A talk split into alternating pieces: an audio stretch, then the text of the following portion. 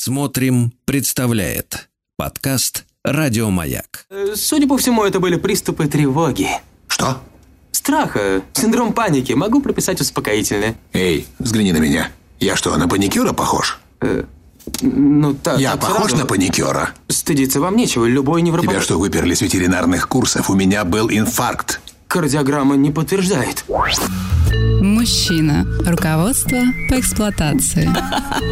Дорогие друзья, в студии тепло натоптано. Э, Анатолий Яковлевич Добин, психолог и психотерапевт, и наша напарница Викуся. Здравствуй, Викуся. Здравствуйте, Сергей Валерьевич. Коль жена хорошая, хорошо живем. Это я словами из песни. Слушайте наши эфиры, это хорошо. Анатолий Яковлевич, не удивляйтесь, не удивляйтесь. Анатолий Яковлевич, я хотел бы с вашим позволения спросить, Виктория, вы задаете, задаете, не задаете, Задаете. задаетесь, задаетесь вопросом, чего же вы хотите? Конечно, Сергей Валерьевич. Утром встаю и думаю, чего же сегодня? Сварить или заварить? А что? Да.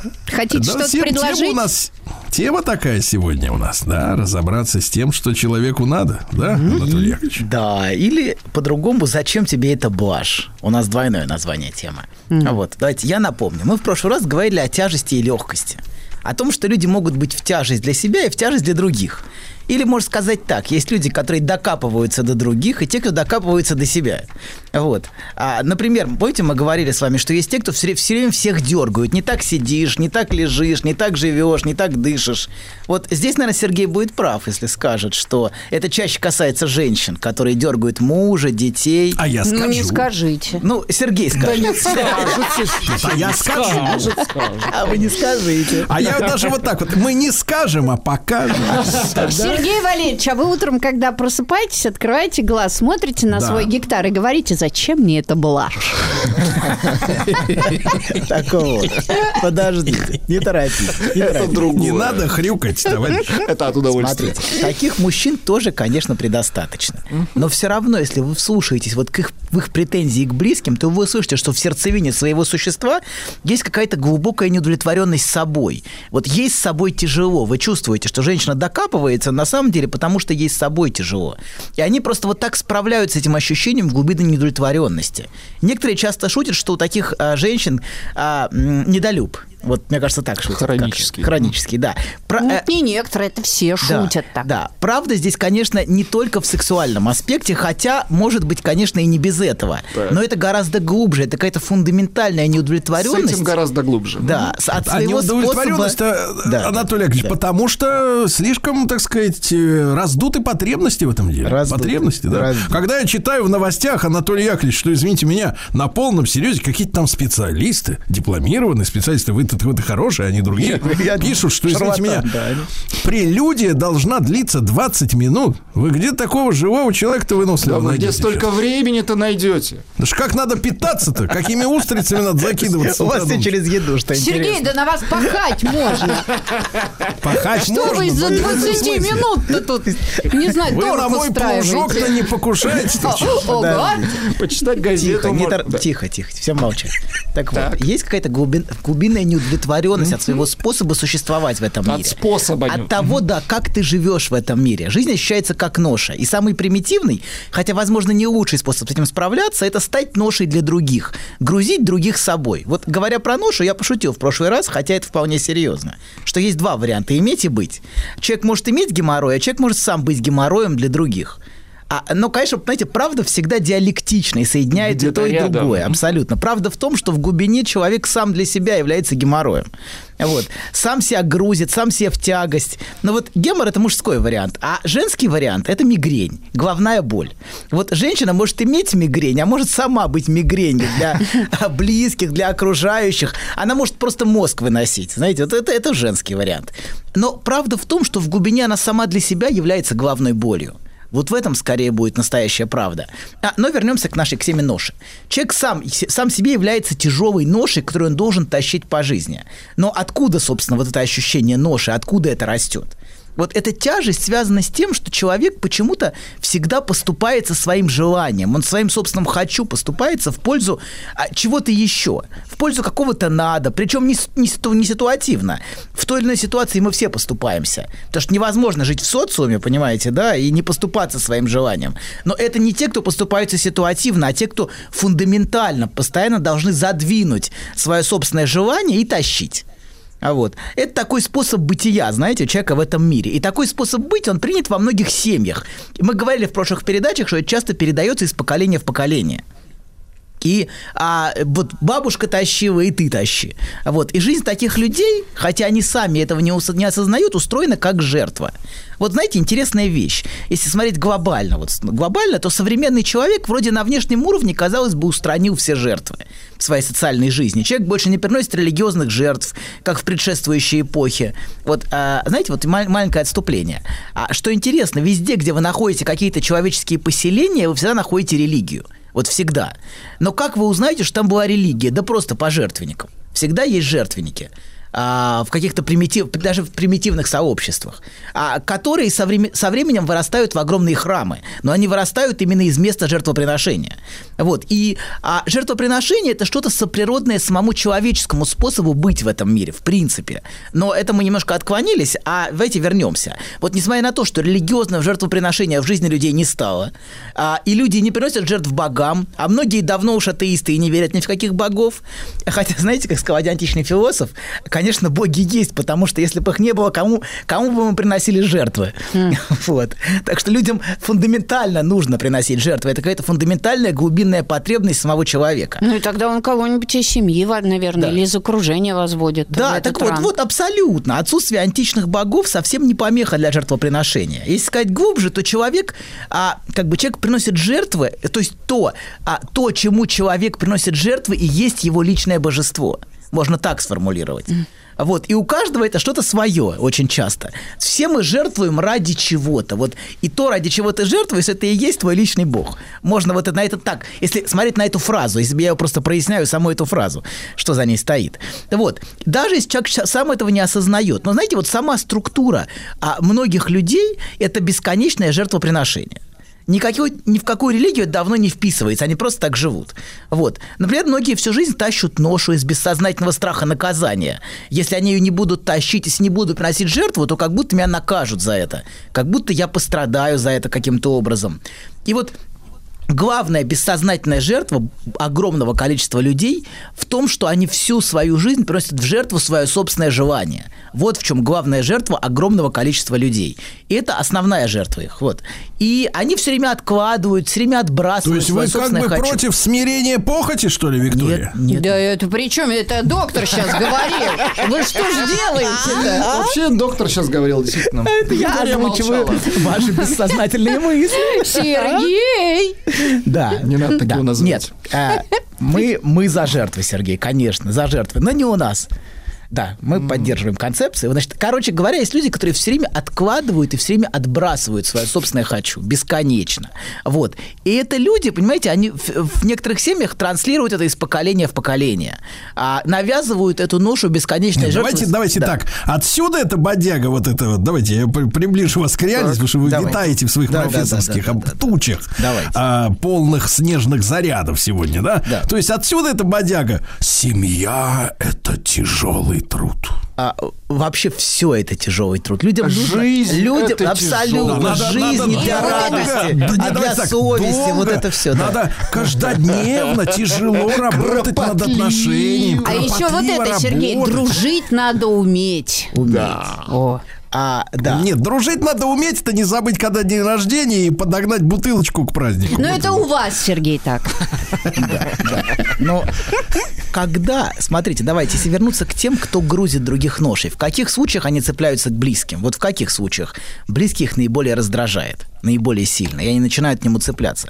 А в тех случаях, когда близкий не жертвует, когда он не хочет жертвовать, вот, когда он идет за своим желанием, это особенно бесит. Конечно. Когда близкий слишком доволен, это никуда не Абсолютно годится. улыбается, довольный такой, с такой хари своей. Это бесит. Абсолютно, очень раздражает. И в эти моменты его чем-то нагрузить обязательно. Да. Вот обязательно. А что такой довольный? да? Особенно с утра. С утра, да. да. С утра. прям. Вышел, кто-то улыбается. Да, очень неприятно. Получи. Конечно. Что за дела? Ты че улыбаешься? А ну-ка вышел отсюда. Абсолютно, да. И зайди еще раз. Теперь снова. Стучаться Вот. надо. Да, абсолютно. Нет, а заметьте, а заметьте, ведь мы даже вот в этом смысле как-то на мировой арене, э, вот у нас не принято улыбаться на всякий случай, да, это у них там да. скалится. Потому что получить можно. Да. Да, это методы пред, пред- ну, предварительной защиты, да, такой вот от этого. Да, улыбаться не надо. Вот иначе, да-да-да, иначе тебя, тебе прилетит. Должны дать добро И на Тебя все, да. все- время критикуют вот в, в этих ситуациях, что такой довольный, вот. А чтобы, знаете, очень важно, чтобы он тоже тащил. Это очень важно. А, как и ты. Чтобы Ну, в нем- можно симулировать, доктор, можно приходить с работы и начинать жаловаться. А люди так и делают. Мне Вы тяжело, как я устал с этими придурками, этими ленивыми тварями, которые ни черта не умеют делать. Да, как дела? Ой, Вы так делаете, плохо, Сергей? Все плохо. Я про вас так и рассказываю, конечно. Бульдогу Как я своему. устал, господи, эти тунеядцы. Учитывая, твари. что он не покидает дом, Как я с ними устал. Со своими внутренними друзьями. Да, Мы вас сейчас, Сергей, разберем-то. Да, да, Так. Так вот, важно, чтобы тащил, как и ты, чтобы он также тащил. А Чтобы в нем, как и в тебе, была вот эта глубинная неудовлетворенность и ощущение тяжести от жизни. А, что-то ты очень легко живешь, например, может говорить мать дочери. Что-то ты легко живешь как-то, как-то без надлежащей тяжести. Вот. А что-то как-то ты неправильно живешь. Что такая что все ты на время... себя нацепила? Отсаль, ты должна уже иметь трех детей к этому возрасту, например. Ну, мать может прицепиться к дочери, чтобы на тебе тоже была тяжесть. Причем, очевидно, что детей мать не хотела. Если бы она хотела детей, понимаете, это одно. Но видно, что она сама не хотела и делала это потому, что надо. И транслирует дочери, чтобы та делала тоже потому, Ну что как не хотела, если перед ней дочь стоит? Это не значит, Но что она не хотела. хотела же. Ну, может, бывает же, что дочь есть, а ее не хотели. Или не Вот вы бывает? за проезд хотите платить? Нет, а приходится. Я всегда, Сергей, плачу. И Ой-ой-ой. хочу платить. Вот это и Вот, это есть ваша ноша. это ваша ноша. тяжесть жизни. А есть люди, которые честно едут зайцами и не платят. И улыбаются. И улыбаются. Так, так вот, но Сволочи. главное не на весь автобус улыбаться, иначе тебя высадят. Так вот, смотрите, как ты без надлежащей тяжести живешь? Я вот всю жизнь тащила, хотя непонятно зачем и куда тащила. Но вот этот образ, знаете, тетки, нагруженной сумками, вот это образ, вот этой, да, это и есть образ вот этой тяжести, которую она тащит в этих тяжелых сумках куда-то, зачем-то. Вот. Так вот, давайте пока на этом остановимся. А, на том, что эта тяжесть от жизни, о которой мы говорим, не, а, уже несколько передач, она с чем связана? С тем, что человек всегда поступает со своим желанием. С этим и связано ощущение тяжести что он а, все время отметает свое хочу. Но, понимаете, тут вот у нас есть важная проблема. Что такое мое желание? Вот этот самый важный Да, вопрос. ведь нам вини- вменяют в обязанность чего-то хотеть нереального. Абсолютно, именно. Вы очень точно видите, что не то, что некоторые люди называют своим желанием, это просто навязанный способ хотеть. Да. Абсолютно. Ты должен... Доктор, тогда встречный вопрос. А если бы мы все жили так, как мы хотим, это что, у нас не было ни морали, ни каких-то Мы там животными. что бы это Абсолютно. Но то, что мы называем своим желанием, это, например, я хочу много денег, я хочу дорогой автомобиль, я хочу там... Но это часто совсем не имеет отношения к желанию. Он повторяет, понимаете, то, что ему транслируется. Вот то, что Сергей имел в виду. Маркетология, да, Да, да. абсолютно. То, что ему навязывают и транслируют. На самом деле реальное желание не имеет отношения к этому. И, вот, и, и вот ваша фраза – это как раз способ одернуть на самом деле. Вот если бы все делали то, что они хотят, Ну да. все было бы плохо. Это как раз тот инструмент, Мне каким... так родители говорят. Дело в том, что Виктория сама себе завидует. Как можно жить без Конечно, морали? Как это здорово, да, Вика? Ах, Вика! Ну не. Витька же. Смотрите, когда я говорю про желание, это не про это. Желание – это нечто, идущее глубоко изнутри тебя. Вот это ощущение жизни, в чем нет никакой целесообразности. Вот в желании, например, в автомобиле есть целесообразность, а вот в желании на самом деле нет никакой целесообразности. Вот когда Например? появляется желание, близкий всегда спрашивает, зачем тебе это блажь? Вот зачем тебе это? Вот всегда, понимаете, появляется вопрос.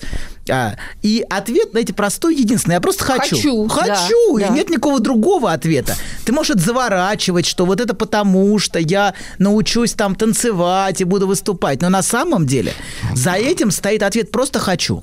Вот. И это же это дает ощущение легкости и жизни. Я так всегда отвечаю. Хочу и все. Мне говорят, ты же не животное. Нет, нет, нет, нет, а он ей отвечает, а я сейчас не хочу. Вот так вот. Есть отворачивается. анекдот, ну, ты прям как животное, знаете, да, я не буду рассказывать. Не надо. Кто надо, кто погуглит. Да, надо. да, да, да, да. Вот. Да.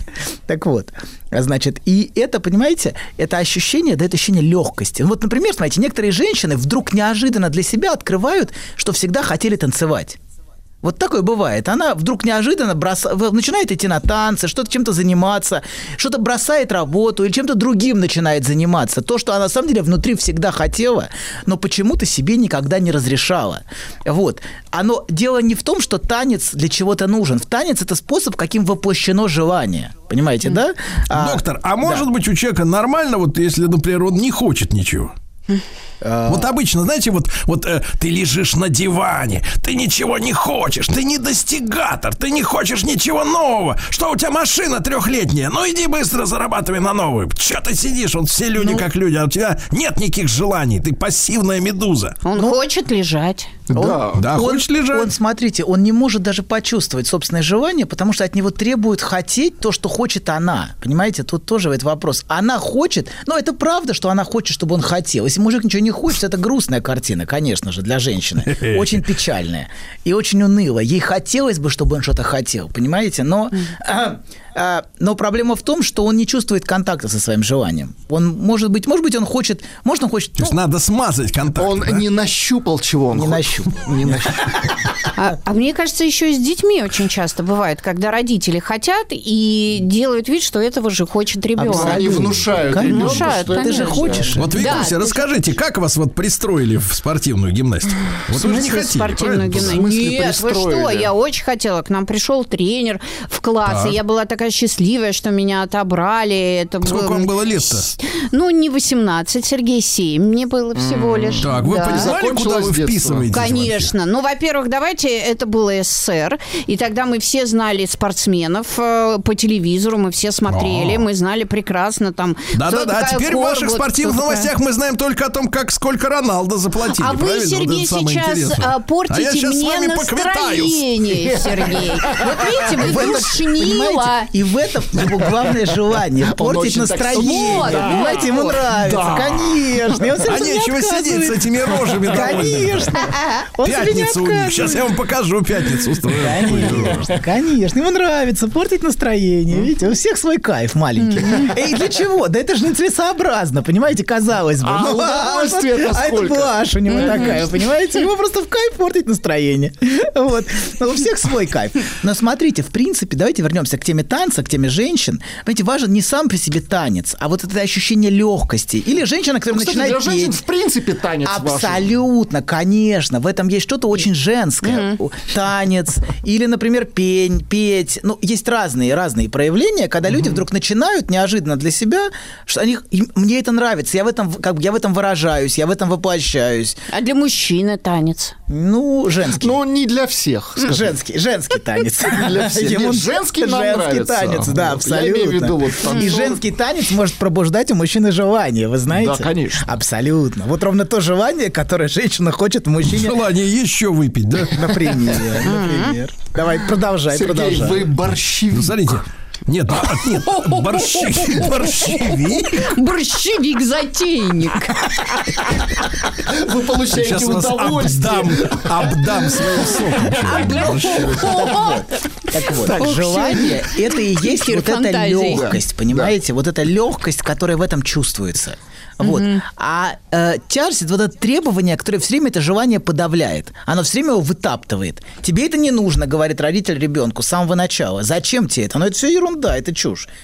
А просто хочу. И вот, знаете, у детей есть эта непосредственность желания, которую многие взрослые уже Ну, утратили. погодите, но у ребенка часто эти сейчас современные желания, они связаны с материальным. Да, еще игрушку, а у тебя уже таких пять, например. Ну, А, абсолютно. Эти желания начинают тут же подменяться вот этим всем, всем марк- маркетингом. Опять, да, абсолютно. и так далее. Вот это ощущение детской... Но то, что, нас в детях, понимаете, вот радует и в себе, как в ребенке, внутри это ощущение детской радости, какой-то абсолютной. И оно связано не с игрушкой, которую которую ты приобрел, а какое-то вот ощущение просто «мне хорошо, классно». Это то, что многие взрослые утратили.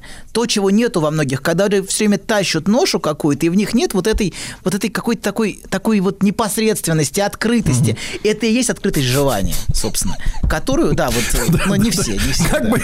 Некоторые не. Что? Так. Что? Давайте соберемся. Нет, нет, ничего. Расскажите про свой сон. Я сплю крепким сном. Слышу плач младенца. Иду к холодильнику, чтобы достать молока. Несу ребенку молоко. А оно черное, Бен. Скажи, что это значит? Только без грязи про мою мамашу. Мужчина. Руководство по эксплуатации. Дорогие друзья, краткое содержание сегодняшней лекции Анатолия Яковлевича Добина, психолога и психотерапевта, которому сегодня ассистирует Викусик, а, заключается в том, что если вам рядом с человеком хорошо, э, то значит все нормально, а если плохо, если он на вас давит, если вам с ним тяжело, значит он что-то хочет, но себе запрещает этого хотеть. Понимаете, какая история? а? Вот- Правильно я понял? Вот знаете, Сергей Валерьевич, я не знаю, как вы, но мы с, Вла- с Владиславом пришли тут э, к одной такой мысли, что, оказывается, за нас все детство хотели родители. Они нам, да, рассказывали, чего мы на самом Но- деле хотим. Да, абсолютно. да, и это да. становится ношей для ребенка, но Абсолютно. это то, что... Знаете, ро- родитель что-то тащил, но у него всегда оставалось его, его внутреннее желание, нереализованное. И он транслирует это ребенку. Понимаете, это ребенок должен этого хотеть. На самом деле он, он, родитель сам этого хочет, но не может себе разрешить и пытается через ребенка Ну вот реализовать. я тому пример. Я дала ребенка на теннис, и я понимаю, я ее туда водила, я понимаю, что это нужно для здоровья. Она ходила, ей нравилось, но она категорически не любила соревноваться. И когда я, ну я прям, ну чуть ли, А ну ты ей почему? говорила, «Соберись», Нет, да, да, да, да. Я вот «Соберись». так, ну неужели тебе не хочется выиграть? Ну как так? Почему так безвольно? Надо бороться, Почему ты надо. этого не И хочешь? в один прекрасный Да. момент, слава богу, у меня как-то так вот голова пришла э, в нормальное состояние, она мне говорит, давай я буду тренироваться, но не буду соревноваться. Ну не хочу я. И я понимаю, что это ее а вы, решение. а вы хотите соревноваться. А я хочу. Вам это нравится. Да. Вас от этого прет. И я начала водить собаку на выставку, с ней проще. Бедная собака. Она не может сказать, я не хочу. Она не может сказать, я не хочу. Да, да, да. И вот так я как бы вот э, Конечно, выражала, конечно. наверное, И свои вот, да, эти Виктория желания. сказала, что она начала рисовать. Да. То есть каждый, Грушу видите, находит свою... Я. Да. Я нарисовала. Вы? Сергей, не бойтесь, Так это пока ваше? это только груша. Да. Да, Масло, но, видите, холст. вдруг проснулось что-то внутри, и почему, зачем это нужно? Да не для чего, это просто блажь, в общем-то. Но и она дает ощущение легкости. Это, в этом есть что-то такое, знаете, какой-то кайф, удовольствие. Вот в этом есть что-то настоящее. Кстати, мне дома так и сказали. Ну, Что, дел Мне нету по дому? Дел, да, да, дома- да, У тебя что, что, дел делать нету по нечего, дому? Анатолий Яковлевич, там дома господин. Он А вы не завидуете, Сергей. О, Я не завидую. завидуете. И знаете кому? Так. Вам. Так вот, смотрите. Я Люди- передам Сергею. Люди, поступившиеся своим желанием, очень рано принесшие его в жертву, часто испытывают очень глубокое неудовлетворение. Потому что поступиться своим желанием можно по разным причинам. Например, можно поступиться потому, что это требует семейной атмосферы, вот как мы сейчас говорим, или атмосфера бесконечной ноши и жертвы. А можно просто, может быть, просто потому, что необходимо было рано выживать. Вот когда тебе не на что жизнь, тебе не до блажи когда у тебя не на нечего есть. Мы сказали, что желание – это именно блажь, она ни для чего не нужна. Это что-то очень, ну, как бы лишнее в жизни.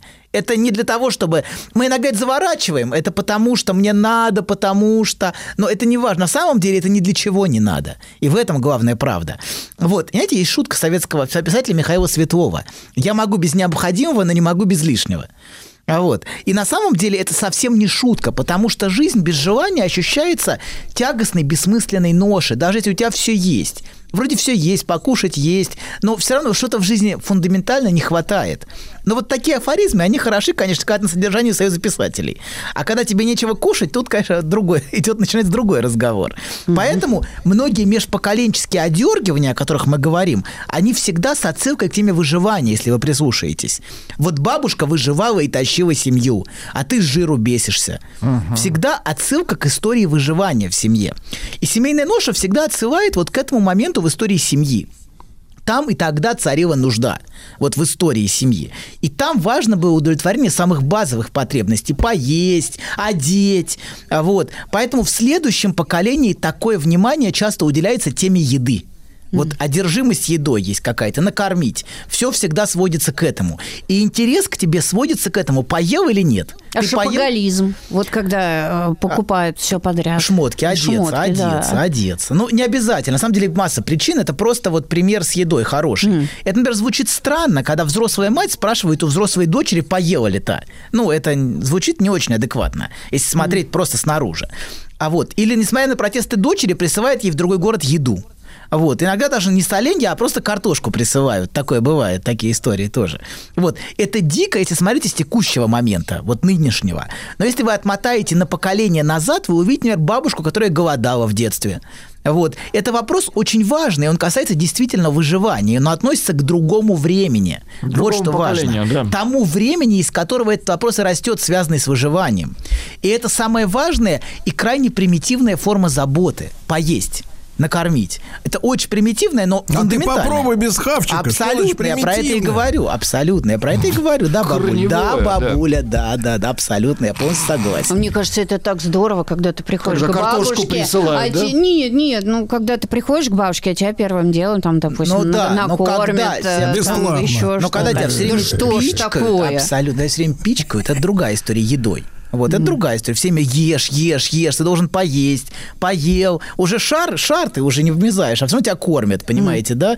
Уже там диабет у, у ребенка намечается, а его все равно продолжают кормить. Знаете, это другая немножко история. Знаете, так вот, вот эта тема еды, тема выживания, она просто относится, это все, все верно и все точно. Вообще, все слова, которые говорятся, они обычно точны.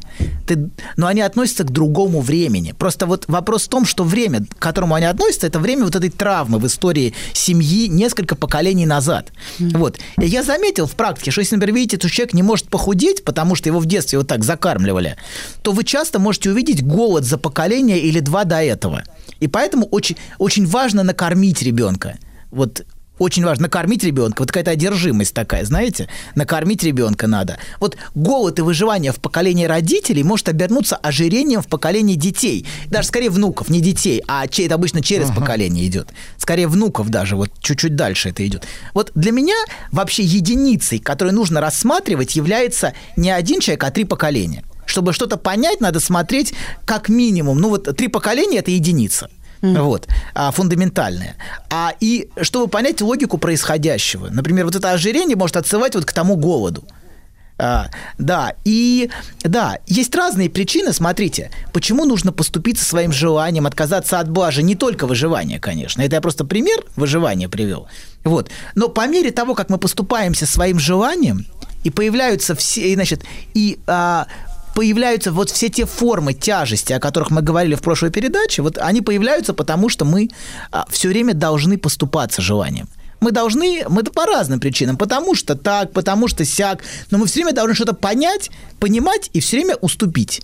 Ну хорошо, доктор, а есть другая сторона медали, вот когда очень часто это видно на детях, когда э, он хватается за все дела и ни одно не доводит до конца.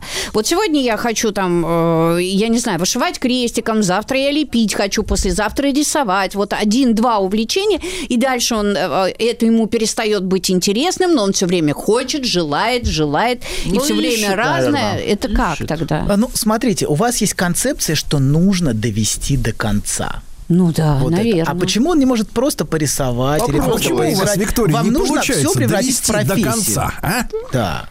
Так, Всё ну-ка, время- А я всегда, Сергей, до конца довожу. Вот, Кого? видите, вам важно довести до конца. Это вам важно, Да, понимаете? потому это что ваше. в конце будет самое интересное. Это для вас самое Я интересное, а для кого-то в начале. Это для вас, а для Ага. кого-то в начале самое интересное. А Подловили. Понимаете? Вот, может быть, почему нужно, почему это нужно доводить до конца?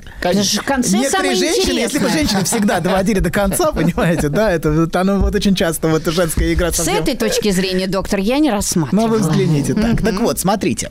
А, значит, когда человек отказывается от своего желания, давайте немножко вернемся, появляется вот эта тяжесть. Становится тяжело жить и страшно. И ты все время начинаешь смотреть на себя оценивающим взглядом. Вот в этот момент, когда ты поступил со своим желанием, перестал слышать себя, одновременно с этим появляется внешний взгляд, который тебя оценивает. А, и чем больше ты отрекся от своего желания, тем больше ты озабочен вопросом, кто что о тебе подумает, кто что скажет, как оценит. Эти две вещи очень взаимосвязаны на самом деле. Чем меньше ты слышишь свое желание, тем больше ты одержим вопросом, как ты выглядишь в глазах других людей. Вот. И заметьте, все, кто тяжут, тя- тащат ношу в семье, вот такие семьи есть, допустим, они озабочены вопросом, кто что скажут, ка- что скажут соседи, что они подумают о нас. А вот, и причем такое-то мы бесконечное вот часто есть в таких семьях. Что, что, и вообще, что обо мне подумают, как я выгляжу. И я все время должен подстраиваться под что-то. Вот. И они все время живут как будто вот перед таким внешним оценивающим взглядом, перед которым они все время должны быть хорошими. Вот хороший, я хороший, вот, я соответствую, вот. И их жизнь, понимаете, проходит целиком вот в ориентации вот на такой взгляд, которому они все время приносят жертвы. И они все время ищут одобрения. А что люди скажут? Что люди скажут? Вот что на работе скажут? Что там скажут? Что сям скажут? Что я пришел на 5 минут позже, например. Ну, или что-то такое. Вот. И это, знаете, такие невидимые боги. Вот мы говорили, начали про тему жертвы. Вот у всех свои боги. Они этого не осознают, даже у атеистов, понимаете? Свои внутренние боги, которые их тиранят. Но это же что-то, что Да. живет в голове, ведь э, очевидно, что людям вокруг все равно. А, Ну, может быть, и не А все ты равно. Это может быть, сам. Во-первых, и может быть не все равно, но это не принципиально, понимаете? Есть люди, которым не все равно, и которым нравится, чтобы ты страдал. Такое тоже может быть, но все равно в- ответ, конечно, в голове, внутри, из тебя идет. Вот. Ну, из тебя и, из ту- и оттуда, откуда ты, понимаете? Вы Вот это вписаны- критичная личность, которая в тебе живет, Да, так? да, да, да. так? Критичная Или не личность. так? Да, да, да, все так. Все так. Может, я не Критичная. так сказала? Сейчас- Ой, сейчас ой, вас ой. лечат. Да, Все так, все так сказали. да, Да, да, да. Так вот, давайте немножко. А, а Вы, абсолютно, вы абсолютно правы, что это идет из нас. Но это из нас, понимаете, вписано в историю семьи. Из мамы, из папы, из бабушки. Вот. И, конечно, ну, конечно, в данный момент это все в вас прописалось. Разумеется, и живет в вас. Вот. Вот что эти внутренние боги скажут?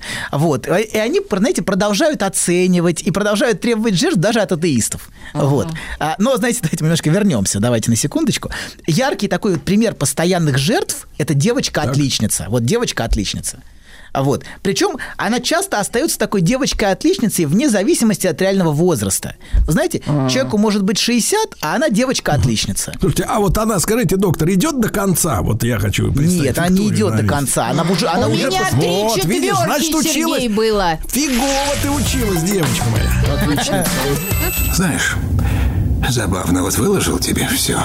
И вроде как полегчало. Нет, серьезно, будто сбросил тяжесть. Молодец. Я... А вы... Док, спасибо. Мужчина. Руководство по эксплуатации. Итак, Анатолий Яковлевич Добин в 101 из рассказки рассказки жила-была девочка-отличница. Да.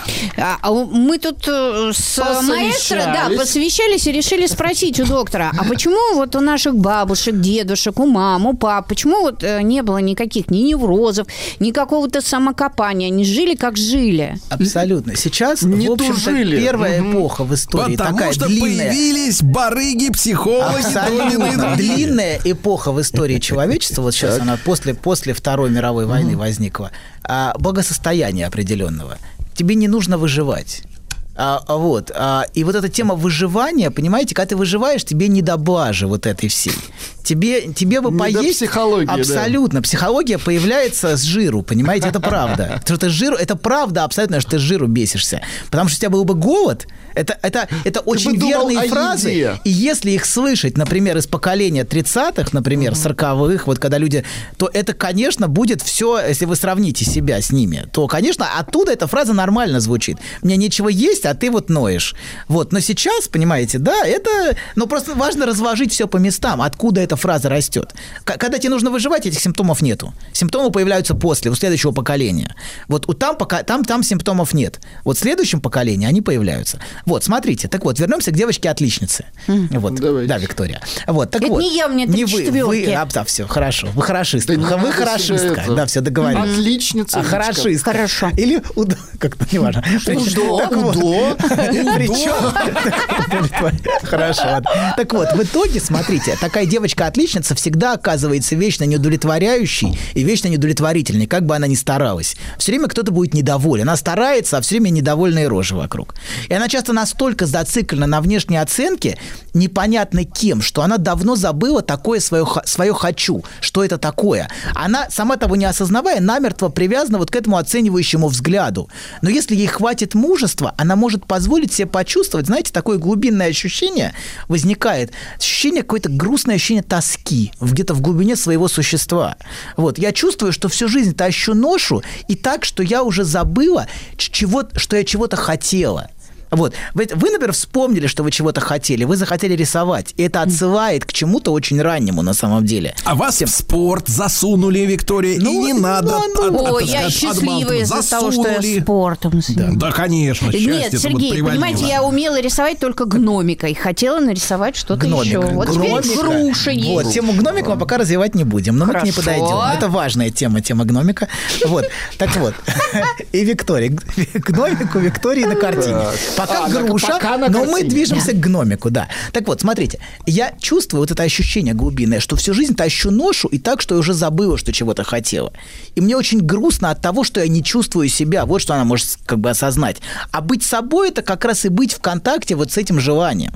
Я очень рано утратила этот контакт. Вот. Я рано потеряла связь с тем, чего хочу. Я не знаю, чего хочу, но, но я знаю, что чего-то лишена. Вот что она может почувствовать.